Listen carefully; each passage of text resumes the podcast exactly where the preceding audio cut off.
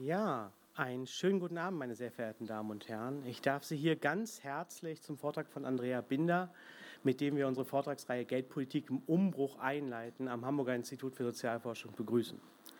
Mein Name ist Aaron Saar, ich spreche hier für die Forschungsgruppe Monetäre Souveränität, die diese Vortragsreihe veranstaltet hat. Wir wollen mit Ihnen also über Geldpolitik reden, ein ähm, etwas sperriges, auf den ersten Blick sehr technisches Thema, das vielleicht nicht dieselbe Art von Leidenschaften oder Engagement mobilisieren kann wie die Themen Umweltpolitik, ja, Klima oder Sozialpolitik, die man gerne an Stammtischen oder ähm, beim Abendbrot bespricht und heiß diskutiert. Bei Geldpolitik ist das irgendwie ein bisschen anders.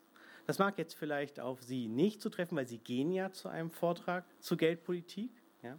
Aber der Klang, der dieses Wort hat, der entfaltet irgendwie nicht dieselbe Breite, dieselbe Dynamik oder auch dieselbe Nachfrage wie andere Politikfelder. Dieses technische Verständnis kann man sehr gut nachlesen, wenn man zum Beispiel mal bei Google schaut, was in der Wikipedia zur Geldpolitik steht. Da gibt es ja die lakonische Definition, Geldpolitik sind die Maßnahmen, die die Zentralbank ergreift, um das Geld stabil zu halten. Also Geldpolitik, Maßnahmen, die eine Art Behörde ergreift. Das wäre ja irgendwie ein bisschen so, als würde man Verkehrspolitik definieren als alles, was die Verkehrsbehörde macht, um den Verkehr möglichst sicher und effizient fließen zu lassen. Also Ampelschaltung oder sowas, ja, oder Beschilderung. Aber da würden wir ja sofort einhaken und sagen, das ist ja nicht alles, was Verkehrspolitik ausmacht. Nicht alles, welche, das sind nicht alle Fragen, die im Feld Verkehrspolitik zu behandeln sind und auch nicht alle Kontroversen, die dort auftauchen. Bei Verkehrspolitik, da geht es ja darum, ob wir künftig mit E-Autos oder mit E-Fuels fahren. Ja, da geht es darum, welche Relevanzen Individualverkehr und Kollektivverkehr, also öffentlicher Nahverkehr haben sollen. Da geht es schließlich dann auch darum, wie wir unsere Städte bauen, ob für Autos oder für Menschen.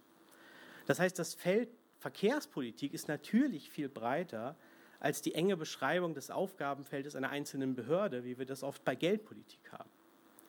Das ist ein bisschen auch ein sprachliches Problem, weil diese enge Definition, diese technische Definition von Geldpolitik als Aufgabenfeld einer Zentralbank im Englischen zum Beispiel mit Monetary Policy übersetzt werden würde aber die englische Sprache kennt natürlich noch eine zweite Übersetzung von Geldpolitik, die dann eher Monetary Politics wäre. Also etwas, was man vielleicht im Deutschen dann etwas blumiger als Politik des Geldes bezeichnen würde. Und das wäre dann sofort ein Begriff, der viel mehr umfasst als diesen engen Aufgabenbereich. Also etwa die Fragen, wie gestalten wir eigentlich unser Geld? Wie soll unsere Geldordnung funktionieren? Wie soll Geld geschaffen werden? Wie funktioniert die Abwicklung des Zahlungsverkehrs? Welche Akteure spielen dort mit? Welche Effekte hat die Organisation des Zahlungsverkehrs? Und wie ist dieser Zahlungsverkehr mit der Gesellschaft, in der er funktionieren muss, verschränkt? Und in dieser weiteren Bedeutungen als Monetary Politics oder Politik des Geldes ist auch der Begriff der Geldpolitik gemeint, den wir hier verwenden, wenn wir von einer Geldpolitik im Umbruch sprechen. Da gibt es in diesem weiten Feld Geldpolitik gibt es zahlreiche Umbruchsphänomene, über die man nun sprechen könnte. Das eine ist die Frage, wie eigentlich Zentralbanken in Zukunft agieren sollen, wo sie einerseits Inflation bekämpfen müssen, die in die westliche Welt zurückgekehrt ist, wie es oft heißt, obwohl sie viele Jahre gelernt haben, dass sie mit massiven Maßnahmen den Finanzmarkt stabilisieren müssen und auch noch Staaten im Nacken haben, die eine Erweiterung ihrer Finanzierungskonditionen wollen. Über solche Dinge wird in der nächsten Woche, nächsten Dienstag müssen Sie ja schon wieder herkommen, Leon Wansleben vom Max-Planck-Institut in Köln sprechen. Man könnte im, im, unter dem Titel Geldpolitik im Umbruch aber auch über die neuen Geldformen sprechen, die auf privaten Märkten, aber eben auch von öffentlichen Institutionen angeboten werden. Kryptowährung, Bitcoin wäre ein Beispiel oder auch viele Regionalwährungsprojekte. In der übernächsten Woche wird Carola Westermeier von der Universität Siegen über das digitale Zentralbankgeld reden. Also die Tatsache, dass eine Kerninstitution unserer Gesellschaft, die schon vielfach genannte Zentralbank, demnächst womöglich eine neue Form von Geld herausbringen wird. Das ist, wie man dann bei sozusagen leicht sehen kann, keine, keinesfalls ein technischer Vorgang oder eine sozusagen Verwaltungsakt, sondern tatsächlich, wie Carola Westermeier ausführen wird, ein hochpolitisches und komplexes Thema. Und dann Nach drei Vorträgen Geldpolitik haben Sie ein bisschen Pause, dann geht es nämlich erst im November weiter, mit der Vorstellung des Buches von Stefan Eich, Die Währung der Politik, die hier in der Hamburger Edition im Haus erscheinen wird.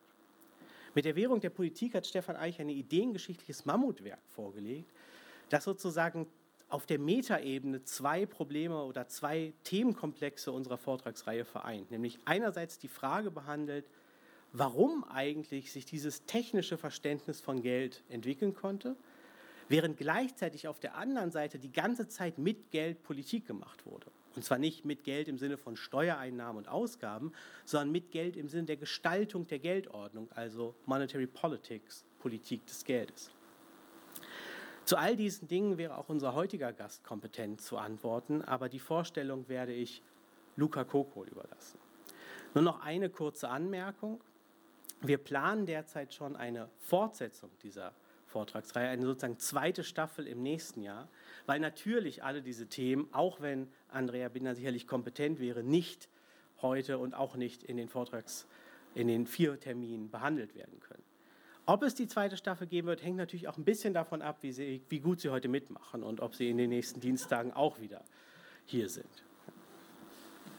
Jetzt ist aber genug von dieser kurzen Begrüßung, die noch nicht mal im Programm auftaucht. Und ich würde jetzt für die Vorstellung unseres Gastes an Luca Kokol übergeben.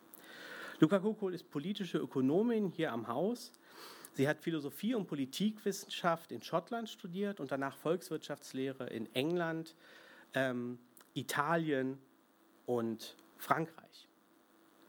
Sie war danach Projektmanagerin im Netzwerk Plurale Ökonomik und hat dort unter anderem an der Erstellung von neuen ökonomischen, pluralökonomischen Lehrmaterialien ähm, gearbeitet, unter anderem zusammen mit dem Wirtschaftsweisen Peter Bofinger.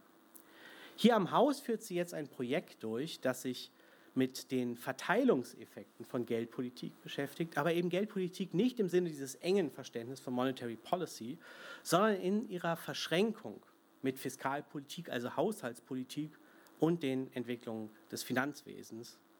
Und das genügt jetzt von meiner Seite. Luca.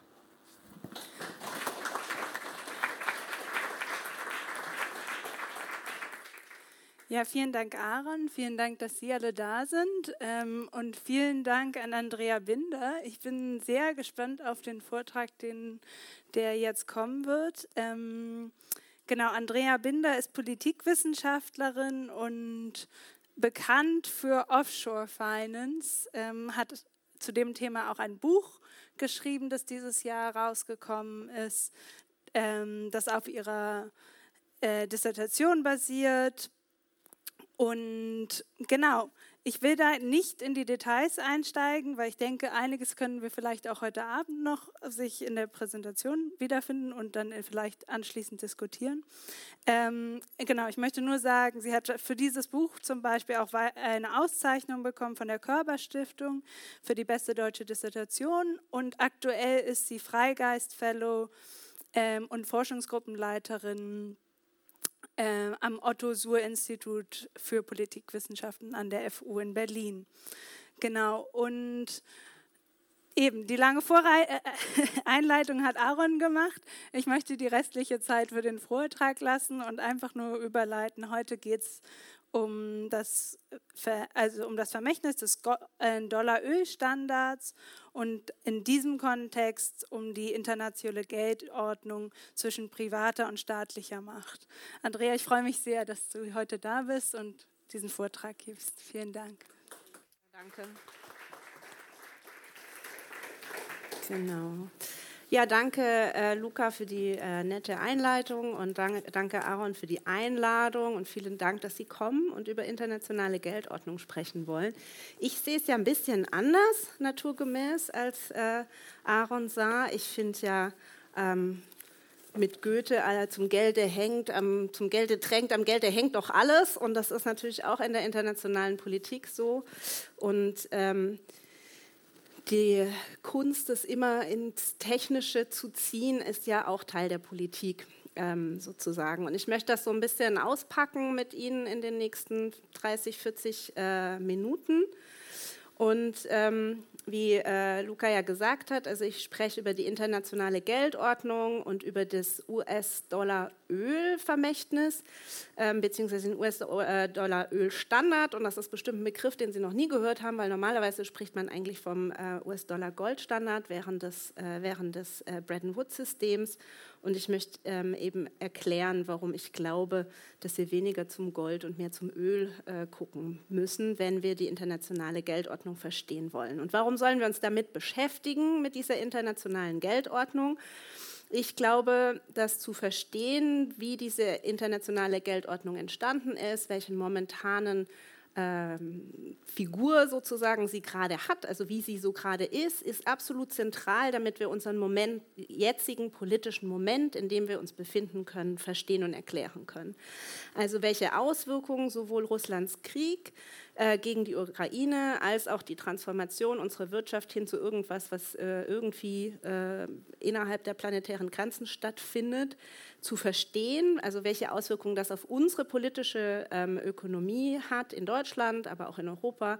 Dazu muss man diese internationale Geldpolitik äh, durchdringen, weil letztlich gibt sie den Rahmen vor, innerhalb dessen wir dann nationale Politiken machen und oft beschäftigen wir uns eben mit diesem nationalen Teil und diese internationale bleibt so ein bisschen unsichtbar. Auch das ist nicht völlig ungewollt. Und ich versuche ähm, eben das jetzt mal so ein bisschen, äh, wie ich schon gesagt habe, auszupacken. Und Sie können dann gerne Fragen stellen. Ähm, ich versuche es erstmal einmal durch äh, zu argumentieren und dann können wir äh, diskutieren.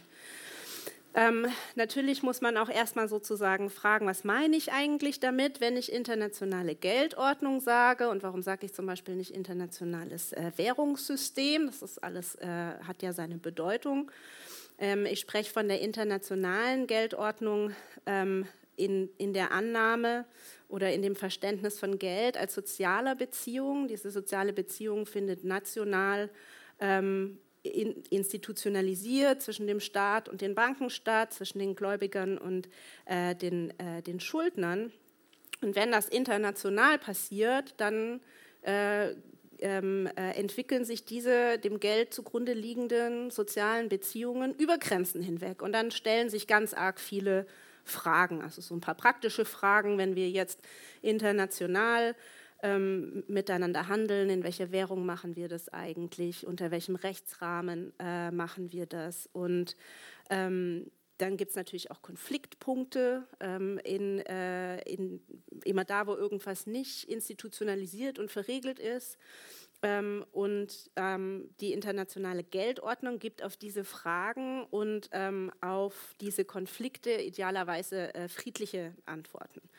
Und ähm, das heißt, die internationale Geldordnung ist sozusagen eine Antwort auf die Frage von sozialen Beziehungen über Grenzen hinweg im monetären Bereich und sie entwickelt sich einerseits aus expliziten Politiken, ähm, die unterschiedliche Akteure äh, machen in der zwischenstaatlichen Zusammenarbeit, aber eben auch aus impliziten Praktiken zwischen den Wirtschaftssubjekten, die halt einfach miteinander machen über Grenzen hinweg und daraus entsteht dann was. Und das, was in diesem Zusammenspiel zwischen expliziter Politik und impliziter Praxis, zwischen Staat und zwischen Markt ähm, passiert. Das ist die äh, internationale Ordnung. Und das Wichtige ist eben, dass diese internationale Ordnung nicht in Stein gemeißelt ist, sondern dadurch, dass sich ja sowohl, sowohl Politiken als auch Praktiken ständig ändern können, äh, verändert sich auch diese, diese Ordnung. Und in der Regel hat man in der Literatur sozusagen so drei Phasen, ähm, die man sich anguckt. Das eine ähm, ist die Zeit des Goldstandards von, den, äh, von 1870 bis in die 1930er Jahre. Dann sagt man, dann ist diese Ordnung zusammengebrochen in den äh, Weltkriegsjahren und dann wurde nach dem Zweiten Weltkrieg, beziehungsweise eigentlich schon so ein bisschen im Zweiten Weltkrieg, eine neue Ordnung geschaffen, die sogenannte Bretton Woods-Ordnung. Äh, und die ist dann wiederum 1971, so heißt es irgendwie, äh, zusammengebrochen, ähm, als äh, Richard Nixon die Bindung des US-Dollar an Gold aufgehoben hat. Und seitdem spricht man von dieser gegenwärtigen internationalen Ordnung als so eine Postordnung. Also sie hat auch gar nicht so ihren eigenen Namen, sondern es ist so Post-Bretton Woods, Post äh, ähm, äh, 1971. Und die Beschreibung, wenn man jetzt so in ein politikwissenschaftliches äh, Lehrbuch schaut oder natürlich auch in ein ökonomisches äh, Lehrbuch, geht von so drei Grundprinzipien aus, die diese Ordnung äh, machen. Ähm, das eine ist, dass wir ähm, nationale Währungen haben und dass die Geldschöpfung auf der nationalen Ebene stattfindet. Je nachdem, wie gut das Lehrbuch weiß, wie Geldschöpfung funktioniert, wird es richtig oder falsch erklärt. die richtige Variante ist, äh, dass die Zentralbanken äh, mit der Vergabe, äh, die äh, ähm, äh, Geschäftsbanken mit, über die Vergabe von Krediten neues Geld erschaffen sozusagen ähm, und äh, die Zentralbanken den allerkleinsten Teil der Geldmenge zur Verfügung äh, stellen. Aber das alles passiert im nationalen Rahmen. Und dann ist eben seit diesem Zusammenbruch oder dem Ende von äh, Bretton Woods ähm, die Rede davon, dass dieses Geld, das geschaffen wird, nicht mehr an einen physischen Wert gebunden ist, also dass es sogenanntes Fiat-Geld ist oder Buchgeld ist oder Aaron Saar hat es äh, Keystroke Capitalism genannt in seinem Buch, dass man einfach über diese Ver Kreditvergabe in ein Bank Balance Sheet reinschreibt, so äh, 100, äh, 100 Euro Kredit, 100 Euro mehr ähm, im System und entsprechend, wenn man das zurückbezahlt, geht dann auch die Geldmenge wieder zurück. Aber es ist nichts Physisches mehr. Ne? Da ist kein Silber, da ist kein Gold. Ähm, es ist äh, einfach nur diese soziale Institution, die das Geld trägt. Und der dritte Merkmal von dieser internationalen Ordnung, wie das so standardmäßig ähm, erzählt wird, ist dann, dass Nationalstaaten Geldpolitik machen, wie Aaron ja auch gerade ähm, beschrieben hat, mit dem Ziel, diesen Wert ähm, der nationalen Währung stabil zu halten. Und äh, die Position, die dann wiederum eine Währung im internationalen System hat, die wird ähm, darüber bestimmt, wie die Währungsmärkte, welchen Wert die ähm, eine, einer Währung zuschreiben. Und dann ist eben der US-Dollar ähm, am weitesten oben in der internationalen Hierarchie und dann kommen andere große Währungen und irgendwo unten ähm, kommen kleine nationale Währungen, die international eigentlich nicht zum Einsatz kommen. Also die drei Merkmale sind nationale Geldschöpfung, Geld ist nicht an einen physischen Wert gebunden und Nationalstaaten machen Geldpolitik und aus diesem Zusammenspiel entsteht dann die internationale Geldordnung. Und in den nächsten 30 Minuten, die jetzt noch so bleiben ungefähr, ich habe gar nicht geguckt, ähm, vielleicht kannst du mir irgendwann ein Zeichen geben, wenn ich noch so, oder du, Luca, wenn ich noch so fünf Minuten oder zehn habe. Ähm, genau, also in den nächsten 30 Minuten möchte ich ähm, äh, Sie davon überzeugen, dass diese Annahmen zumindest diskussionswürdig sind und zwar, weil sie zwei sehr wichtige Faktoren in der Entwicklung der gegenwärtigen internationalen Geldordnung übersehen, die historisch eigentlich relativ gut dokumentiert sind, aber die es irgendwie nicht in den Standardnarrativ äh, geschafft haben. Der erste Faktor ist Energie, hier besonders Öl. Und der zweite Faktor ist Offshore-Geldschöpfung. Äh, Luca hat ja schon gerade das Buch äh, gezeigt. Da geht es um Offshore-Finanz im Verhältnis zur Macht des Staates. Ähm, hier heute will ich eigentlich nur Geldschöpfung, Offshore-Geldschöpfung anschauen im Sinne von, was bedeutet das für die internationale Geldordnung, also die Sicht nach draußen sozusagen, anstatt in den Staat nach innen. Aber ich möchte mit Energie anfangen. Man könnte den Teil auch so ein bisschen überschreiben mit ähm, The Road Not Taken, also die Geschichte der internationalen Geldordnung aus der Perspektive von Energie, ähm, ist auch deswegen so ein bisschen in ähm, äh, wird auch deswegen so ein bisschen übersehen in der, in der Wissenschaft und in der öffentlichen Debatte, weil sie eigentlich nicht funktioniert hat. Und deswegen wir die Institutionalisierung, die wir äh, in anderen Bereichen sehen, nicht beobachten können heute mehr. Deswegen ist es vielleicht für uns so ein bisschen befremdlich, aber historisch betrachtet ist Energie nicht nur für die Bretton Woods und Post-Bretton Woods Phase, sondern auch schon vorher eigentlich sehr zentral für eine internationale Geldordnung. Um das zu verstehen, muss man so kurz nochmal sich in Erinnerung rufen, dass also Öl während des Ersten Weltkrieges sehr zentral wurde militärisch, vor allem zur Versorgung von äh, der Marine ähm, im, äh, äh, im Konflikt in, in, dem Bereich, der, der, von der Marine ausgetragen wurde, ähm, war die Marine überlegen, die Zugang zu Öl hatte und eben nicht mehr mit Kohle ähm, befeuerte Schiffe verwendet wurden. Im Zweiten Weltkrieg breitete sich dann Öl nicht nur als militärisch relevante Ressource aus, sondern eben auch äh, begann der Wandel von Kohle hin zu Öl als Input für wirtschaftliche, industrielle Produktion, sowohl als Energiequelle als auch tatsächlich als materieller Input in äh, diese Produkte. Aber wie Sie ähm, sicherlich alle äh, wissen, sind Ölvorkommen ungleich global verteilt. Ähm, diejenigen, die wir am meisten kennen und am leichtesten äh, fördern können, äh, sind in den Amerikas, also in Nordamerika und Lateinamerika, in Russland und im, äh, im Nahen Osten. Ähm, und eine entscheidende historische Entwicklung für ähm, die äh, internationale Geldordnung war eben, dass man im späten 19. Jahrhundert, als ähm, die Ölförderung in größerem Stile anfing, ähm, entschieden hat, dass sowohl die Preise als auch die Abwicklung von Ölhandel in der Währung der Ölförderfirmen stattfinden sollte. Also wenn man neu damit anfängt, könnte man ja jetzt gibt es im Prinzip drei Möglichkeiten. Es könnte in der Währung des Landes stattfinden, in dem die Ölvorkommen sind. Es könnte in der Währung des Landes stattfinden, das die Ölvorkommen kauft oder eben in der Währung der multinationalen Ölfirmen und die multinationalen Ölfirmen konnten sich durchsetzen und sagen, sowohl Preise, das ist ganz wichtig, das Pricing, also das Setzen von Preisen, als auch die Abwicklung der Zahlung findet in ihrer äh, Heimatwährung statt. Das war zunächst das britische Pfund ähm, und dann aber die große Entwicklung sozusagen für die internationale Geldordnung ist, dass ab den 40er Jahren das zunehmend in US-Dollar stattgefunden hat. Und das lag eben daran, dass zum Zeitpunkt der Bretton Woods-Verhandlungen, also in den Mitte der 40er Jahre, als man gesagt hat, ja, wir brauchen jetzt eine neue internationale ähm, äh, Geldordnung, also auch jetzt nur mit dem Bezug auf Finanz, weil durch die großen Finanzkrisen die Kriege noch weiter befeuert wurden, die Konflikte, die, die es in anderen äh, Bereichen politisch eben auch äh, gab.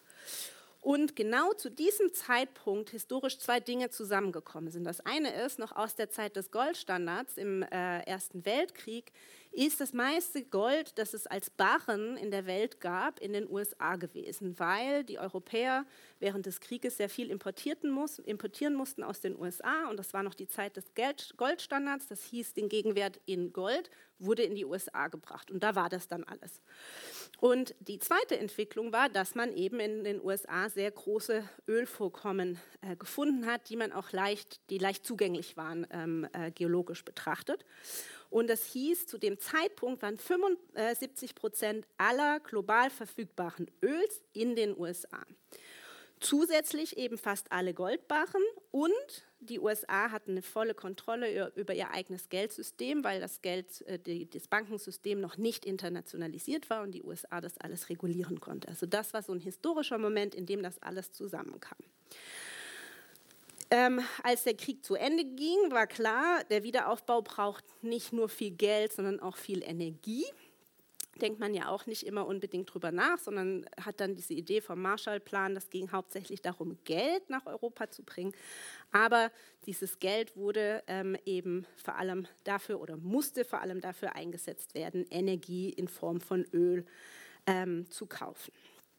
Ähm, die, äh, die, äh, ähm, der, der Moment sozusagen zwischen äh, Großbritannien, die bis dahin äh, die internationale ähm, Weltwährung sozusagen zur Verfügung gestellt haben, und den USA war also am Kippen, nicht nur weil, ähm, die, äh, weil Großbritannien durch den Krieg stark verschuldet war und ähm, äh, das Bankensystem äh, zum Erliegen gekommen war und so weiter, sondern eben auch, weil die Großbritannien nur noch über Iran Zugang zu Öl im äh, Nahen Osten hatte, selber zu dem Zeitpunkt keinen kein Zugang zu signifikanten Quellen, während eben die USA über dieses viele Öl verfügte.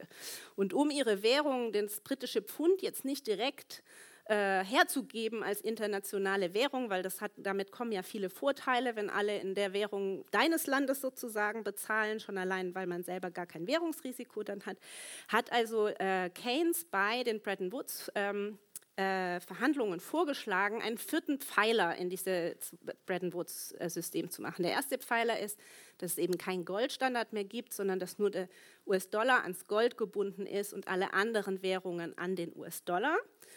Ähm, der zweite Pfeiler war der Internationale Währungsfonds, der bei Zahlungsschwierigkeiten, vorübergehenden Zahlungsschwierigkeiten helfen sollte und die Weltbank, die ähm, über ähm, äh, Grants ärmeren Ländern ähm, oder Ländern in strukturellen Problemen äh, helfen sollte. Und der vierte war der International Petroleum Council. Das wollte Keynes und diese vierte Institution hätte eben ähm, darüber entscheiden sollen, welche, ähm, äh, wie gehandelt wird, wie mit diesen Ölressourcen umgegangen wird global. Es sollte also eine Institution geben, die irgendwie die Verteilungsfragen löst.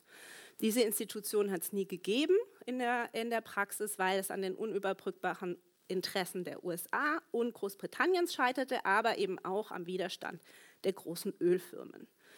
Also sind wir in der Situation, Europa braucht Öl, dafür braucht Europa US-Dollar. Die Amerikaner sagen, hier ist der Marshallplan, die US-Dollar nehmt ihr bitte und kauft davon Öl, aber nicht das Öl von uns aus den USA, weil das wollen wir gerne behalten für unsere eigene industrielle äh, Produktion, sondern das Öl aus dem Nahen Osten, das aber gefördert wird von amerikanischen, mehrheitlich amerikanischen ähm, großen Ölfirmen. Und somit ähm, ist eigentlich, weil jeder zu diesem Zeitpunkt auch schon weiß, dass wenn man eine Weltwirtschaft haben möchte, die wächst, dann braucht man dafür ja Geld.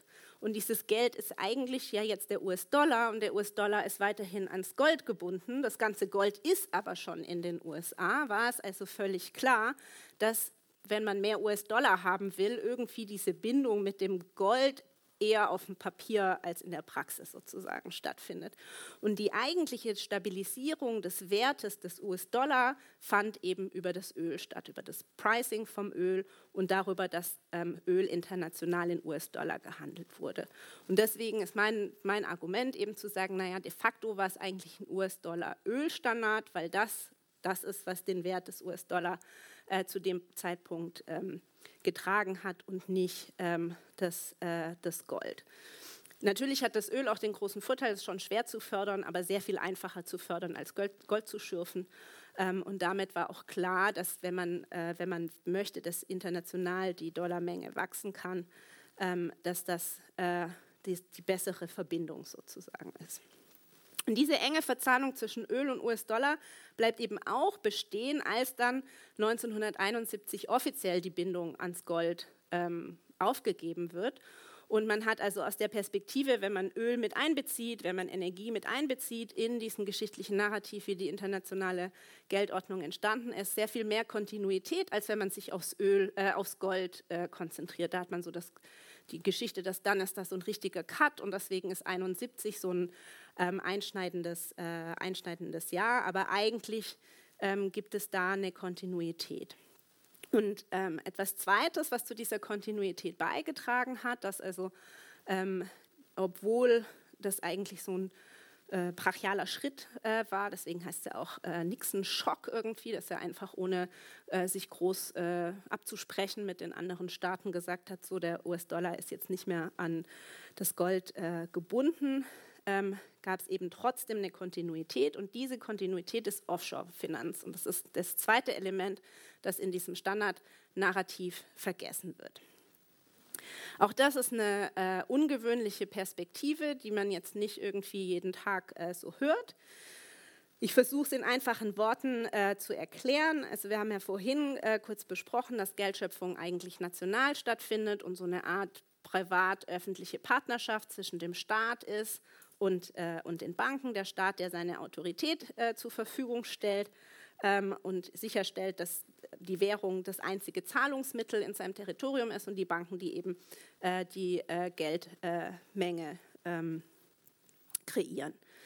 Aber in den 1950er Jahren kamen dann Banker in der City of, äh, of äh, London auf eine gute, aus ihrer Perspektive auf eine sehr gute Idee, äh, nämlich US-Dollar zu kreieren weil sie gesagt haben, so ja, okay, jetzt ähm, das Pfund ist, der Sterling-Block ist vorbei, das Pfund hat das nicht geschafft, seine internationale Rolle aufrecht äh, zu erhalten. Aber die Amerikaner haben ja ein ganz äh, parochial, ein ganz äh, hinterwäldlerisches Bankensystem, weil die müssen sich ja erstmal in ihren Staaten miteinander einigen. Die haben eine relativ neue Zentralbank. Die sind gar nicht das gewohnt, international Geld zur Verfügung zu stellen. Das hat viele rechtliche Implikationen und so weiter. Aber wir haben das ja schon immer ganz lang schon gemacht, aber halt mit Pfund und jetzt machen wir es einfach mit US-Dollar. Ähm, als äh, Gegenwert sozusagen für diese US-Dollar-Kredite, äh, die sie dann angefangen haben zu vergeben, gab es auch ähm, US-Dollar-Einlagen, die kamen zum Teil aus den Kolonien, zum Teil aus der Sowjetunion. Ähm, war jedenfalls genug, um den Banken gegenüber der Bank of England äh, das Argument zu machen, wir können jetzt auch in US-Dollar Geschäfte machen. Und die Bank of England hat dann gesagt, okay, aber ihr müsst zwei separate Bücher führen, eins für dieses Geschäft und das ist dann euer Offshore-Geschäft und das darf nur zwischen den äh, nicht an, ähm, ansässigen Banken stattfinden, also nicht mit anderen englischen Banken, weil man wollte sein britisches äh, Bankensystem eben schützen, weil man gesagt hat, naja, wenn das alles in US-Dollar stattfindet, können wir euch im Zweifelsfall ja auch nicht ähm, unterstützen, weil das können wir, wir können ja nur britische Pfund äh, zur Verfügung stellen und keine ähm, US-Dollar. Das heißt, wenn ihr dieses Geschäft macht und es geht irgendwie schief, dann seid ihr auch auf euch alleine gestellt. Aber unter diesen Bedingungen, diese separaten Bücher, erlauben wir euch das. Und das ist historisch aus zwei Gründen bemerkenswert. Erstens, weil es die Natur des Geldes, also modernen Geldes, grundsätzlich verändert hat, nämlich nicht mehr eine Partnerschaft zwischen Staat und inländischen Banken, sondern eine Partnerschaft zwischen dem amerikanischen Staat und ausländischen Banken geschaffen hat. Und das Zweite, warum das äh, historisch äh, bemerkenswert ist, ist, dass es ähm, keine Regulierung gibt, weil dadurch, dass das ähm, Geld, also dass äh, die, die Geldschöpfung außerhalb des Rechtsraums der USA stattfindet, haben die USA kein, keine Handhabe darüber, was außerhalb ihres Rechtsraums passiert. Auf der anderen Seite, weil es in Fremdwährung ist, haben die regulatorischen Behörden in dem Land, in dem das passiert, also in, zu Beginn war das in, nur in der City of London, dann kamen immer mehr sogenannte Offshore-Finanzzentren dazu. Die haben, sagen, das ist eine Fremdwährung, damit haben wir nichts zu tun, die müssen wir nicht regulieren. Es ist also dieser Mismatch sozusagen zwischen Jurisdiktion und, äh, und Währung, die das möglich macht, Regulierungen systematisch zu umgehen. Was sich daraus entwickelt, von den 50er Jahren bis heute, ist ein vornehmlich privat organisiertes System, in dem die entscheidenden Akteure vornehmlich europäische Banken sind und Anwaltskanzleien. Das ist ganz wichtig, weil diese juristischen äh, äh, Feinheiten, die sich daraus ergeben, dass unterschiedliche Rechtsräume miteinander kombiniert werden, braucht immer anwaltliche äh, äh, Unterstützung. Ähm, das System entwickelt sich dann von den 50er Jahren bis heute. Es ist sehr, sehr groß. Ich arbeite gerade an einer Schätzung gemeinsam mit Kollegen. Das ist noch nicht ganz fertig.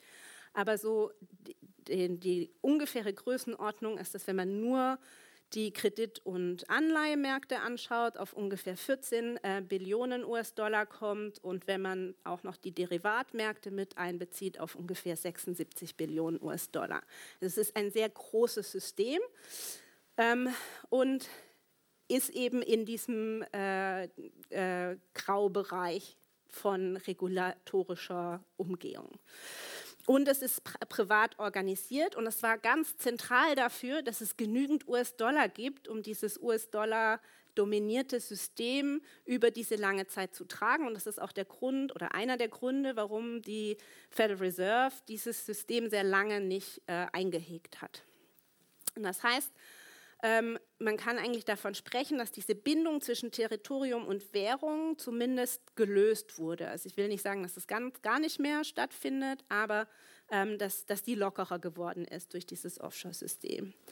Das heißt, ich würde sagen, bis 2022 hatten wir eine internationale Geldordnung, in der das Verhältnis zwischen äh, dem US-Staat und den europäischen Banken in Offshore äh, Centers zentral ist und sich der Wert des US-Dollar aus dem Zugang zu Öl und staatlicher Autorität speist und eben nicht nur aus der staatlichen äh, Autorität, ähm, wie man das äh, denken würde, wenn man nur auf monetäre Souveränität äh, schaut.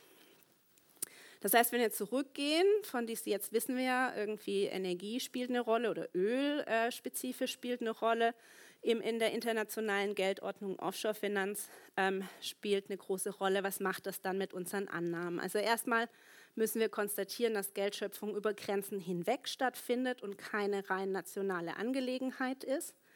Das gilt nicht nur für den US-Dollar, man kann auch Euro offshore schöpfen ähm, oder Yen.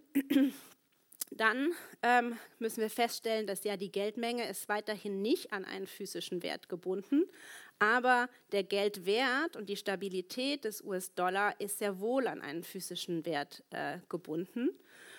Ähm, und man hat dann quasi sozusagen diese zwei extremen Pole, wo einerseits sich diese, die Bedeutung des US-Dollar im internationalen System in der natürlichen Welt verankert ist und man andererseits dieses Offshore-System hat, das wirklich nicht mehr weiter weg von der natürlichen Welt und von dem, was wir jetzt so konkret uns vorstellen unter, unter einem Bankensystem äh, ist.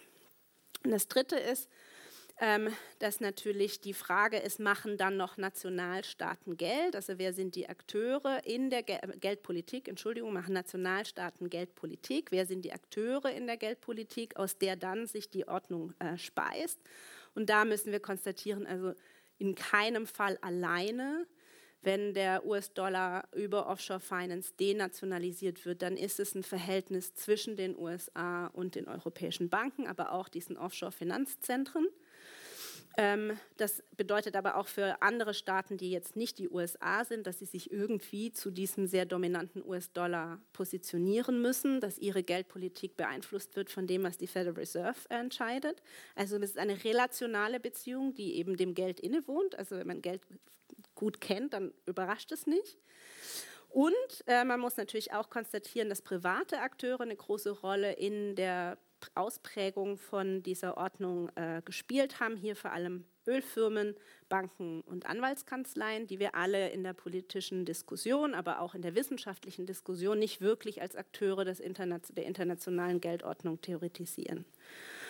Und um ganz zum Schluss nochmal zurückzukommen auf die Frage von unserem jetzigen politischen Moment, haben wir natürlich ähm, über Russlands äh, Krieg und die Sanktionen darauf einen Moment gehabt, in dem sich die expliziten Politiken und impliziten Praxen, Praktiken sehr, in sehr, sehr großer Geschwindigkeit verändert haben. Und ähm, man kann also, wenn man sich die Finanzströme anschaut, das auch direkt sehen. Das ist natürlich wieder mit der Energiefrage verbunden, jetzt im Sinne von ähm, äh, äh, aus der deutschen Perspektive, wie ersetzen wir Russlands äh, Energie, die wir davor äh, bezogen haben.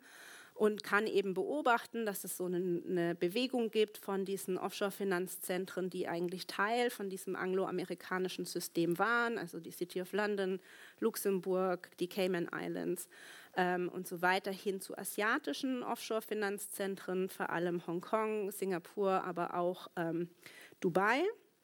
Das heißt also, wir können da schon beobachten, dass jetzt äh, es andere Praktiken gibt, die eine neue internationale Geldordnung in irgendeiner Weise prägen werden.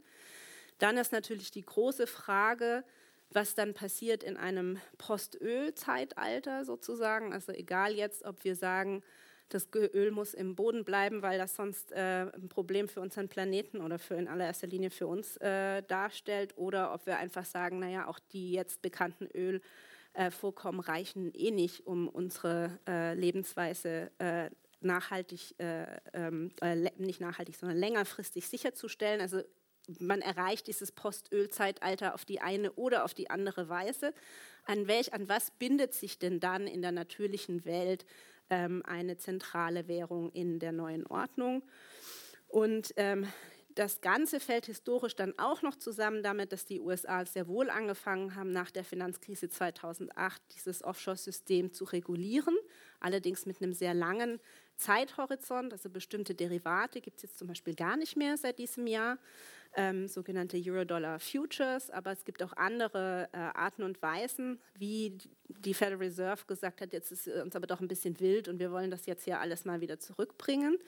Wie gesagt, mit einem langen Zeitlag, der jetzt eben zufällig zusammenfällt mit diesen geopolitischen Verschiebungen sodass wir sehen können, dass die internationale Ordnung nicht mehr die ist, die sie war, wie wir sie äh, beschreiben, ähm, aber auch noch nicht sehen können, wie die neue aussieht, weil einfach zu viele Teile äh, sich bewegen und es so ein klassisches Interregnum ist, wo die alte Ordnung noch nicht tot und die neue noch nicht geboren ist. Vielen Dank.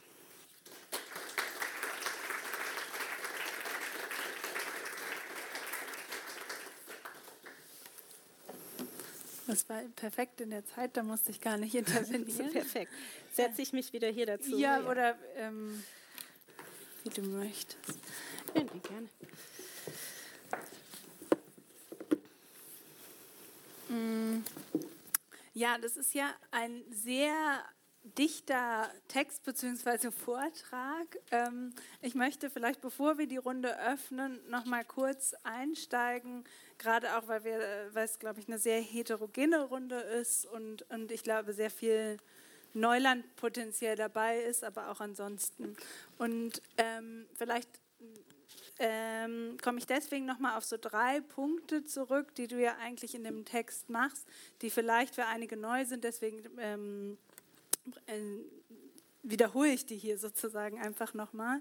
Und der erste ist ja ähm, Geldschöpfung als Kredit, so was für ja, einige jetzt sozusagen komplett äh, der Standard ist, aber vielleicht nicht unbedingt. Und das ist, denke ich, ein wichtiger Punkt, dass eben Geld durch Kreditverhältnisse geschöpft wird. Der zweite Punkt, der ja darauf aufbaut, ist dein Offshore-Argument, dass dieses Geld nicht nur sozusagen auf dem nationalen Territorium geschöpft werden kann durch Kreditverhältnisse, sondern eben auch ähm, ja, von, von anderen Staaten oder von anderen Territorien. Und äh, der dritte Punkt ist jetzt der, wo, wo es eigentlich auch, finde ich, würde ich jetzt mal denken, an deiner Arbeit neu ist und sehr spannend, äh, ist nämlich die Kopplung mit dem Öl, zu dem Öl. Und da wollte ich äh, jetzt gerne mal einsteigen und auch noch mal eine ähm, sehr banale Verständnisfrage stellen. Und zwar nochmal ähm, genau, ob du nochmal genau Licht darauf werfen kannst, auf diesen Unterschied, was ist, ähm, genau, also die Koppelung zum Dollar ähm, als, als Stand-Ausgangssituation, wogegen und ähm, zu dem Ölstandard, wie du es jetzt ihn auch genannt hast. Genau, weil die Kopplung mit dem Dollar man ja als einfach festen Wechselkurs, äh, also mit dem Gold-Dollar-Standard als festen Wechselkursverhältnis äh, beschreiben könnte. Und bei dem Öl wäre jetzt sozusagen die Frage, die Frage, was ist da genau der Unterschied? Ist es nicht eigentlich eher eine Nachfrage nach Dollar, die über das Öl generiert werden und nicht ein fester Wechselkursverhältnis in dem Sinne? Ähm, genau, da würde ich gerne erstmal zum Einstieg vielleicht nochmal ähm, nachfragen, dass du das nochmal ein bisschen präzisieren kannst für die, das zweite Publikum. Genau, also ähm, äh, das ist super, dass du diese drei Punkte auch zusammen machst, weil ich finde, sie gehören auch tatsächlich so ein bisschen zusammen, zumindest so in meinem äh, Erkenntnis- oder Denkprozess. Äh, ähm, und zwar ist es ja so, dass ähm, in der Standardökonomie irgendwie diese Frage, wo das Geld herkommt, das hat irgendwie so eine lustige Geschichte, sag ich jetzt mal, die nicht notwendigerweise in tatsächlichen historischen äh, Fakten sozusagen verortet ist, aber die auch gar nicht so richtig relevant ist, weil man erstmal davon ausgeht, das Geld ist da, man spart und dann äh, muss das vom Sparer zu dem, der es braucht und der investiert ist und dazwischen ist die Bank, die das eigentlich nur so neutral irgendwie ähm, hilft, dass das eine das andere trifft, sozusagen. Und ähm, also da ist jetzt so, so, die Diskussion einfach weiter, weil über die Finanzkrise äh, 2008 ähm, es diesen sehr berühmten Moment in den USA gab, wo äh, auf CNN äh, der ähm, Chairman der Federal Reserve gesagt hat, also wenn wir jetzt hier AIG ähm, retten, dann kostet es uns kein Steuergeld, sondern wir schreiben einfach denen dieses Geld gut. Und es lohnt sich, das mal auf äh, YouTube anzuschauen, weil der Journalist ist völlig von der Rolle, als er das hört. Wie, also einfach gut schreiben. Sagen, ja, wir schöpfen einfach das Geld. Also es ist eigentlich wie Printing, aber es ist nicht Printing, weil ist ja nur auf diesem Konto gut geschrieben. Und daraus hat sich dann eine Debatte, vor allem in den USA, die dann aber auch nach England ging und dann wie oft sehr spät in Deutschland ankam, wo dann auch die Bundesbank irgendwann mal gesagt hat, okay, wir erklären jetzt mal auf unserer Webseite, wie eigentlich Geld geschöpft wird und dass das eben über diese Kreditvergabe äh, funktioniert. Und dann ist es ja schon, wenn man von da aus weitergeht, in einer gewissen Weise irre, dass es funktioniert. Ne? Also, dass man irgendwie denkt, so ja, also die schöpfen jetzt einfach Geld aus dem Nichts in der Bank und trotzdem, wenn wir jetzt, also zumindest wenn wir im Euroraum sind oder in anderen stabilen Währungsräumen, vertrauen wir darauf, dass irgendwie dieses Papier oder unsere EC-Karte und was wir damit bezahlen, dass das funktioniert. Und dann war das eben sehr lang so, dass ich dachte, so ja klar, das ist natürlich eigentlich diese soziologische Erklärung, dass es eine soziale Institution ist, die über so lange Zeit sich entwickelt hat, dass wir die Regeln so verinnerlicht haben und ja jetzt auch in unserem Raum relativ lang in jetzt der Post äh, äh, ähm, äh, nach äh, äh, stabil ist und funktioniert, dass wir das einfach so äh, internalisiert haben, dass man es nicht mehr in Frage stellt. Und deswegen funktioniert es und es funktioniert, weil da die Autorität des Staates ist und weil der sagt, du kannst nur in der Währung deine Steuern bezahlen und brauchst mir nicht mit deiner Lebensversicherung kommen oder sowas. Und dann dachte ich aber trotzdem irgendwie, irgendwas bleibt da, wo man irgendwie so denkt, es ist interessant, dass das so weit weg von der natürlichen Welt ist, wenn es halt historisch eigentlich immer doch auf eine Art und Weise nah an der natürlichen Welt war. Ne? Also ich habe auch viel in Mexiko geforscht und das natürlich, der mexikanische Peso ist eine sehr, sehr alte Währung, die man überall im Nahen Osten und im alten China und so weiter findet, weil eben dieser Silberwert irgendwie da drin ist. Und dann fiel mir eben auch noch auf, dass als ich mich mehr mit Energie äh, beschäftigt habe, dass es sozusagen diese Zeitalter, wo unterschiedliche ähm, Imperien, wenn man das jetzt so möchte, äh, mächtig waren, mit einer bestimmten Energieressource zusammenfällt. Also das britische Empire mit Kohle, davor äh, die Niederländer hatten eben äh, sowohl ihre Windenergie als auch äh, Holz. Ähm, die sie auf eine, auf eine geschicktere Art und Weise verarbeitet haben als, äh, als die anderen und habe mich so ein bisschen auf die Suche begeben, wo könnte das denn in dieser natürlichen Welt eigentlich verortet sein. Und wenn man eben dann äh, Forschung zu, zu, äh, zu Energie äh, äh, liest, dann kommt man eigentlich relativ schnell an diesen Punkt, wo man sieht, ah ja, aus dieser ganzen Geldordnungsgeschichte haben wir diese Ölgeschichte, also für, von dieser Frage, das, der, es, es, wird immer so allgemein gesagt, der Marshallplan war zu Wiederaufbau äh, des äh, äh Europas und Deutschland hat daher besonders viel profitiert, aber dass das allergrößte Anteil von diesem Geld, äh, von diesen US-Dollar eben wieder zurückgeflossen ist an amerikanische Ölunternehmen, ähm, und dass die Amerikaner auch ganz klar gesagt haben, das muss Öl sein, das aus dem Nahen Osten äh, kommt und eben nicht äh, amerikanische ähm, Ölfirmen dürfen nicht das heimische Öl äh, auf, äh, verkaufen. Da ist mir das dann so nach und nach klar geworden, warum diese Geschichte irgendwie so, die Franzosen sagen dann irgendwann mal 1971, jetzt wollen wir aber eigentlich unser Gold hier zurück, weil das passt ja alles nicht mehr. Und dann sagt Nixon, ja, okay, also kein Goldstandard mehr dass das irgendwie nicht zu einem viel größeren Zusammenbruch geführt hat. Und dann war eben so der erste Schritt zu sagen, ja, das ist, weil dieses private Offshore-System sich schon entwickelt hatte und de facto konnten ja dann die europäischen Banken schon Fiat Money schaffen, schöpfen, lange bevor der, äh, bevor der Goldstandard aufgehoben war, weil die mussten sich ja nicht an irgendwelche äh, Goldpacks äh, äh, halten. Ähm, und dass das die Kontinuität ist. Und dann ist mir eben aufgefallen, dass diese zweite Kontinuität aus dieser Bindung an den US-Dollar kommt. Jetzt hast du aber natürlich recht, dass das natürlich kein fester Wechselkurs ist. Ähm, äh, es wäre auch mal interessant durchzudenken, was das eigentlich bedeuten würde, sondern dass das eigentlich eher sowas in diesem, in diesem Kontext ist von äh, infrastruktureller Macht. Und deswegen hatte ich das auch in dem Vortrag betont, dass es nicht nur darum geht, dass ähm, in, dem, äh, in der Währung bezahlt wird, also dass es um das Zahlungsmittel geht, sondern eben auch, und das ähm, hört man auch viel, wenn man mit äh, Marktteilnehmern äh, spricht und über so nachfragt, was, warum ist es denn so schwierig für Länder, die jetzt irgendwie weg wollen von diesem ähm, US-Dollar, äh, ist die Währung, in der man äh, Energie handelt, ist gar nicht so sehr die Abwicklung der Transaktion und die Bezahlung, sondern das Pricing. Und sich darauf zu einigen, wie viel wert ist jetzt so eine Gallon äh, ähm, äh, Oil. Ähm, dass man, dass, dass dahinter muss ja dann wieder irgendwie eine Währung sein, von der man glaubt, dass, dass, dass, dass alle das gleiche Verständnis von, von, von dem Wert hat.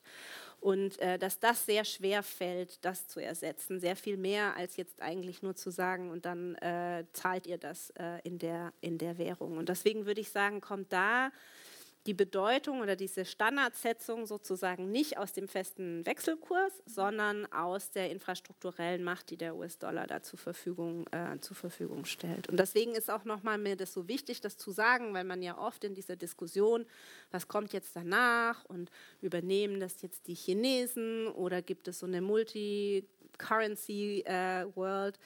Äh, ähm, äh, und so weiter, dass man da nicht sieht, dass es so ein ganz einzigartiger, zufälliger historischer Moment war, wo alles Öl, alles Gold und eine volle Kontrolle über ein nationales Bankensystem zusammengekommen ist. Und ich kann jetzt auch nicht sagen, ah, das sind die drei Zutaten, die man braucht, um äh, zu sagen, also ich möchte jetzt hier die nächste Weltwährung zur Verfügung stellen, also brauche ich diese drei Zutaten, sondern dass wir uns überlegen, was, was könnte ein anderer einzigartiger historischer Moment sein, der so eine Machtkonzentration zulässt, dass man dann diese infrastrukturelle Macht über seine Währung äh, international äh, bauen kann, sozusagen. Ja, schön, vielen Dank. Damit hast du fast schon meine zweite Frage beantwortet, was genau, nicht genau auf dieses, ähm, die gewesen wäre, wird es jetzt China ähm, äh, wir haben auch jetzt Inflation, wir haben auch jetzt Anstieg, angetrieben durch einen Anstieg der Ölpreise und ähm, vor allen Dingen Indien ist ja jetzt dabei, sozusagen russisches Öl in chinesischer Währung zu, ähm, zu kaufen. Du hast ja schon gesagt, ähm, dass die Offshore-Finance-Zentren sich jetzt auch mehr auf Asien verschieben. Ist, also Besteht da so ein Zusammenhang oder sind diese Offshore-Zentren weiterhin im Dollar oder?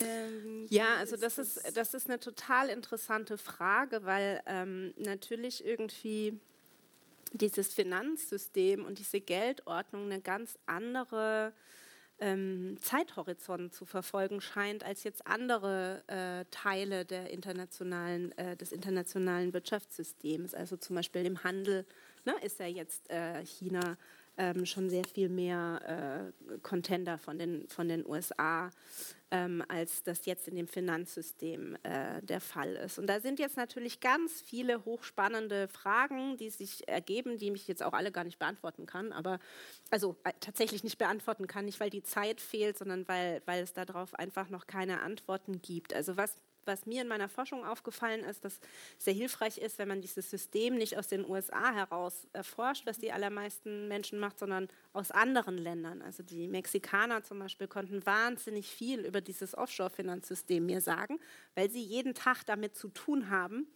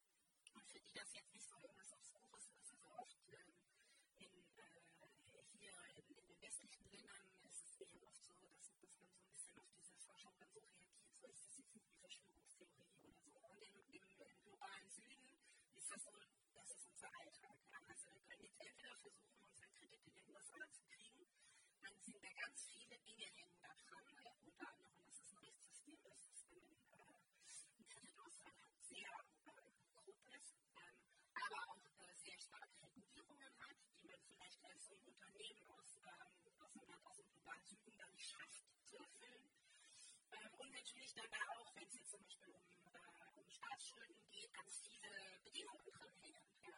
Während wenn ich jetzt die gleichen US-Dollar mir in der Bank in den Cayman Islands klar mache, dann das alles gar nicht äh, anfällt. Das sind immer noch US-Dollar und ich kann damit äh, das, Gleiche, das Gleiche machen. Und ähm, deswegen glaube ich, dass China sehr gut verstanden hat, was die Vor- und die Nachteile davon sind, wenn man dieses System selber zur Verfügung stellt. Also natürlich gibt es in Amerikanern schränkt sie natürlich auch an ganz vielen Punkten politisch ein. Also zum Beispiel, dass man Geldpolitik eben nicht mehr mit dem Blick auf nationale Fragen alleine machen kann und sich das demokratisch natürlich schwer bearbeiten